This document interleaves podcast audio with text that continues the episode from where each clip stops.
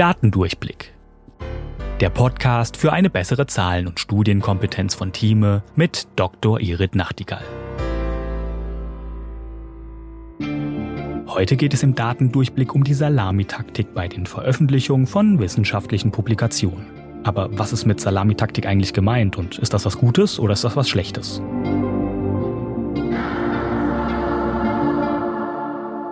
Die Salamitaktik ist schon ein bisschen in Verruf geraten und sie bedeutet, dass ich eine Studie mache und die Ergebnisse dieser Studie nicht in einer großen Publikation veröffentliche, sondern in kleinen Häppchen. Da ist Gutes und Schlechtes dran.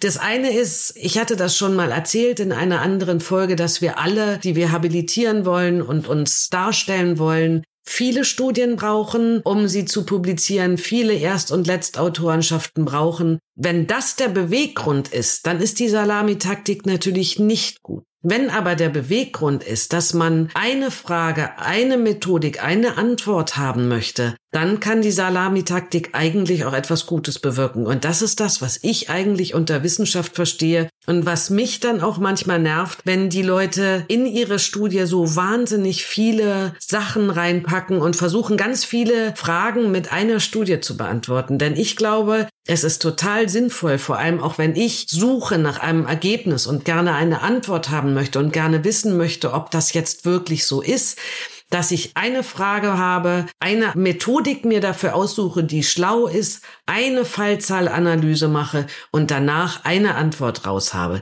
Man hat natürlich in der Medizin nicht eine Antwort raus. Das ist ja das Ding, dass es in der Medizin eigentlich nie ein wirkliches klares Ja und Nein gibt. Aber wenn ich dann auch noch Fragestellungen vermische und ganz viel in eine Studie reinpacke. Das passiert vor allem bei Kohortenstudien, die wir ja immer schon mal wieder besprochen haben, eher als eben auch in diesen randomisiert kontrollierten Studien, wo ich ja am Anfang die Fragestellung definiert habe. Aber ich habe natürlich eine Haupt Fragestellung und viele kleine Nebenfragestellungen. Und wenn ich die ganzen Nebenfragestellungen alle versuche in einer Studie zu beantworten, dann kann ich mich manchmal verzetteln und das klare Ziel verlieren. Deswegen, der Fallstrick Salami-Taktik hat gute und schlechte Seiten. Die gute Seite ist, dass ich mich halt wirklich konzentriere, eine große Studie mache, wo ich sehr viel Fragen beantworte. Aber wenn ich danach suche, finde ich es nicht. Und manchmal verliert man dann das Ziel aus den Augen. Deswegen Salamitaktik, Gutes und Schlechtes, so wie es im Leben halt ist. Es ist nie irgendetwas nur gut oder nur schlecht. Es ist nie etwas wirklich monokausal oder zumindest in den seltensten Fällen.